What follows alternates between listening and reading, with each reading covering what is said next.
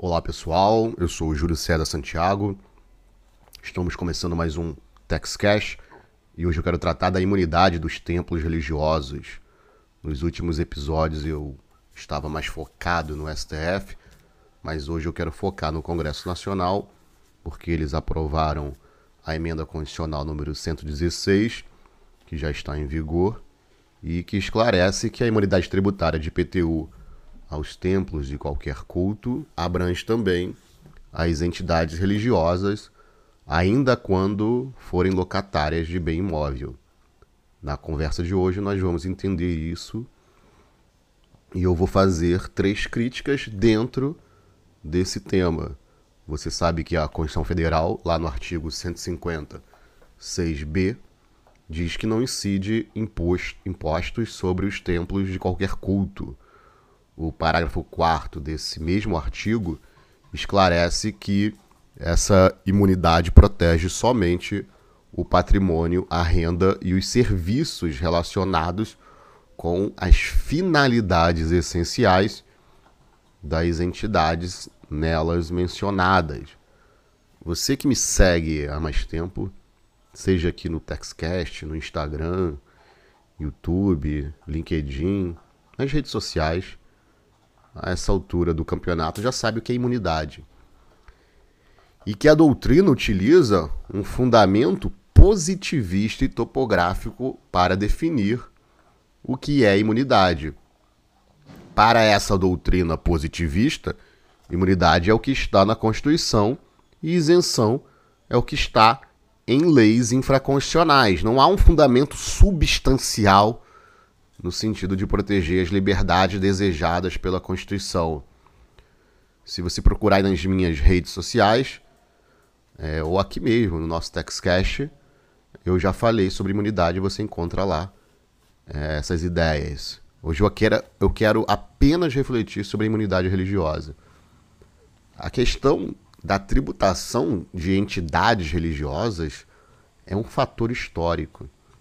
A Igreja Católica sempre teve muito poder.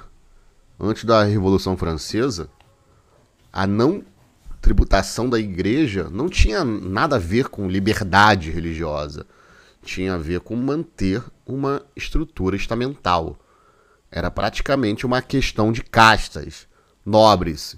E a igreja não pagavam impostos à época do absolutismo.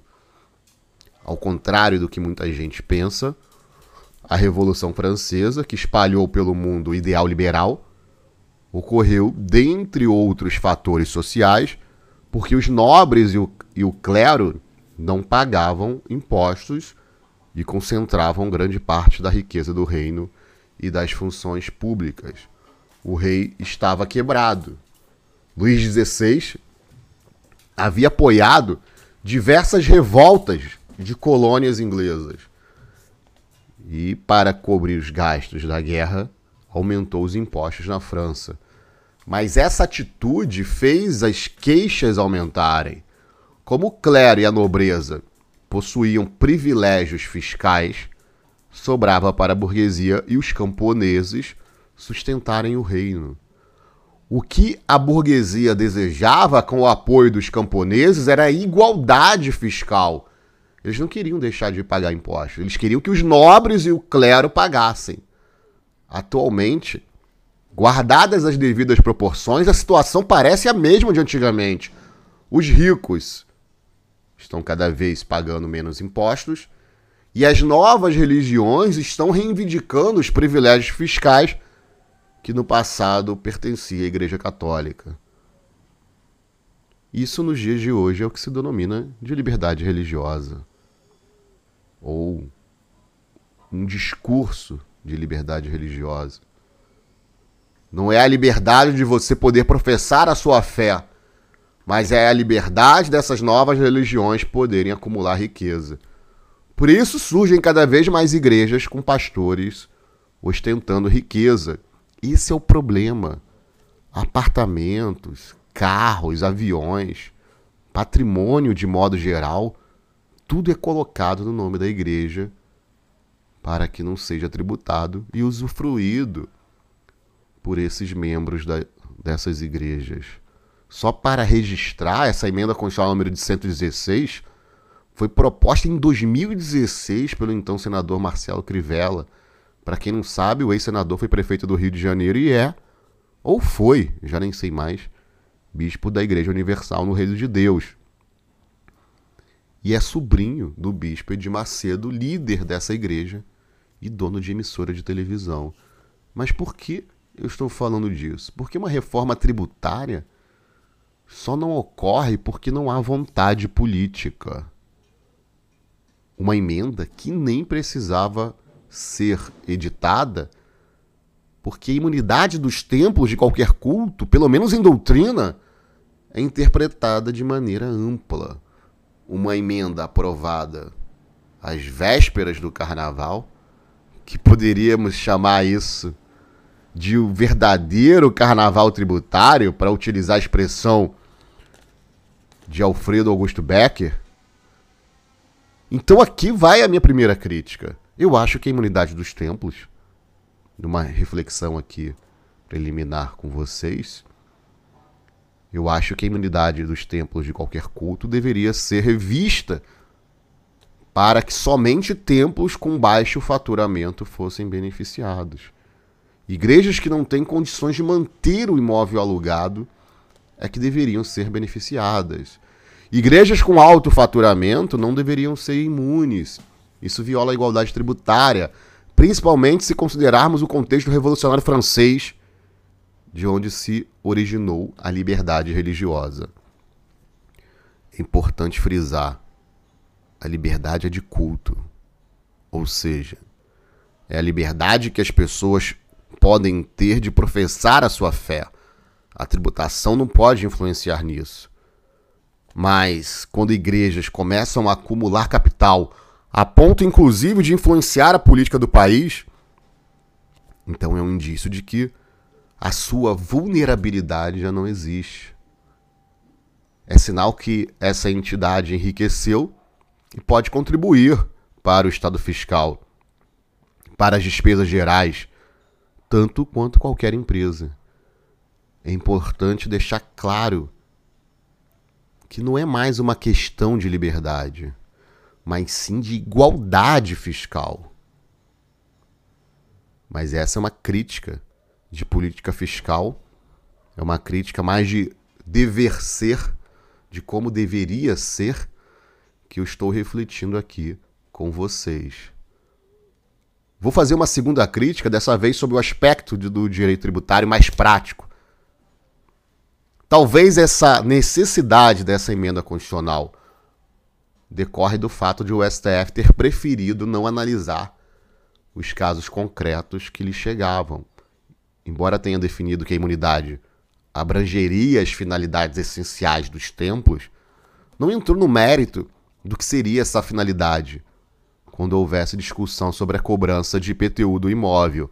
Para o STF, analisar se o imóvel se destina às finalidades essenciais do templo exige que se verifique provas e se interprete legislação infraconstitucional local.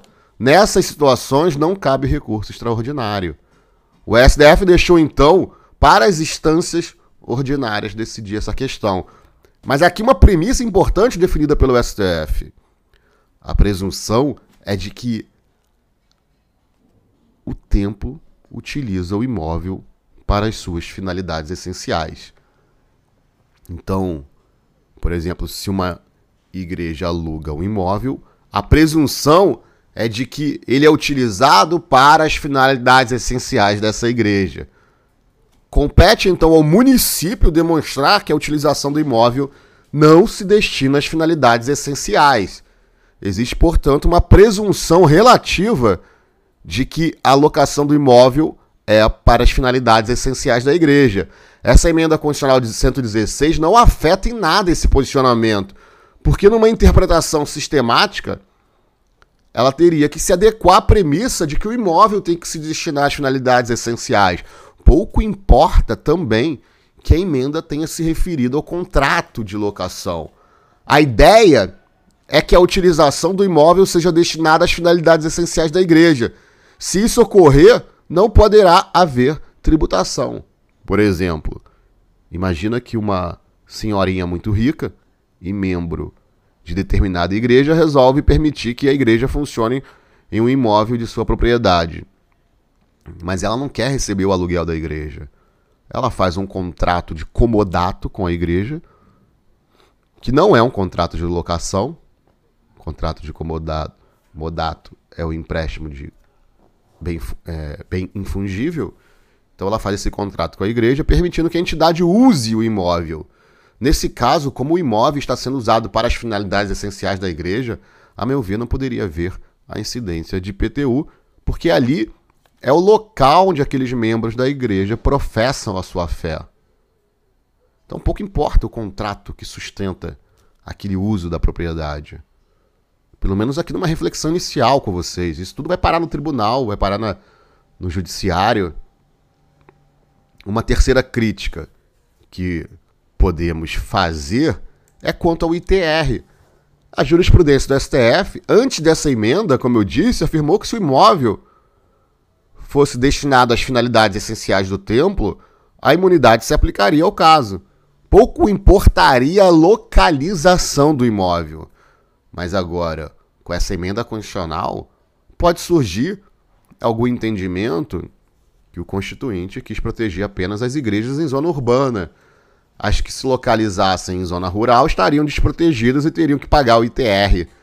Essa interpretação seria claramente contrária ao que a Constituição deseja quando se trata de liberdade de culto. E também violaria a igualdade tributária em virtude dessa discriminação de origem. Mas se entendermos que as igrejas em zona, zonas rurais estão protegidas pela imunidade, chegaremos à conclusão de que a emenda constitucional choveu no molhado. Ou seja, ela não serviu para nada, já que a imunidade dos templos já protege a igreja que aluga imóvel, seja na zona urbana, seja na zona rural.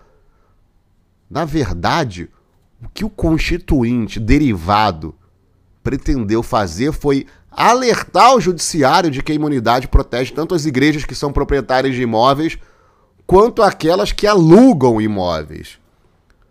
Ou seja, a imunidade protege tanto os proprietários quanto os não proprietários. E aqui falando de entidade religiosa. A norma foi colocada topograficamente na parte do IPTU porque a maioria das igrejas estão em zona urbana. Mas existem igrejas em zonas rurais. Além disso, algumas legislações municipais invertem a responsabilidade para comprovar a imunidade.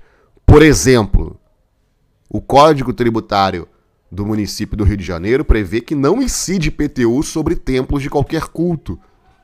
Ele repete a imunidade que está prevista na Constituição, mas ele diz que os requisitos condicionadores da não incidência deverão ser comprovados perante a repartição fiscal competente.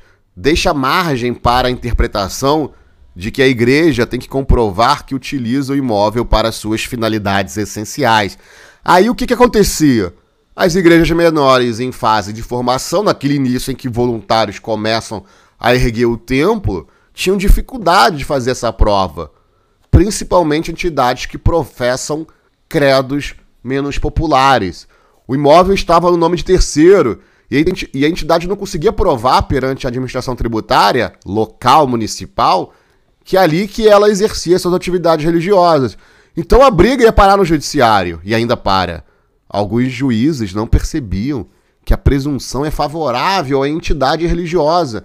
Na verdade, o município é que tem que provar que a igreja não utiliza o imóvel em suas finalidades essenciais. A emenda constitucional 116 serviu então para fazer uma interpretação constitucional autêntica, para aclarar a ideia de imunidade dos templos de qualquer culto. Houve, portanto, uma correção constitucional pelo poder constituinte derivado das interpretações restritivas manifestadas pelo Poder Judiciário e por legisladores municipais. Em resumo, quais eram as três críticas que eu queria fazer? A referente à política fiscal, no sentido de que somente as igrejas de menor capacidade contributiva deveriam ser beneficiadas, a questão do que seria a finalidade essencial do templo e a referente à discriminação relacionada às igrejas em zona rural. Espero que você tenha gostado. Vou ficando por aqui. Não se esquece de me seguir nas redes sociais. Forte abraço e até a próxima.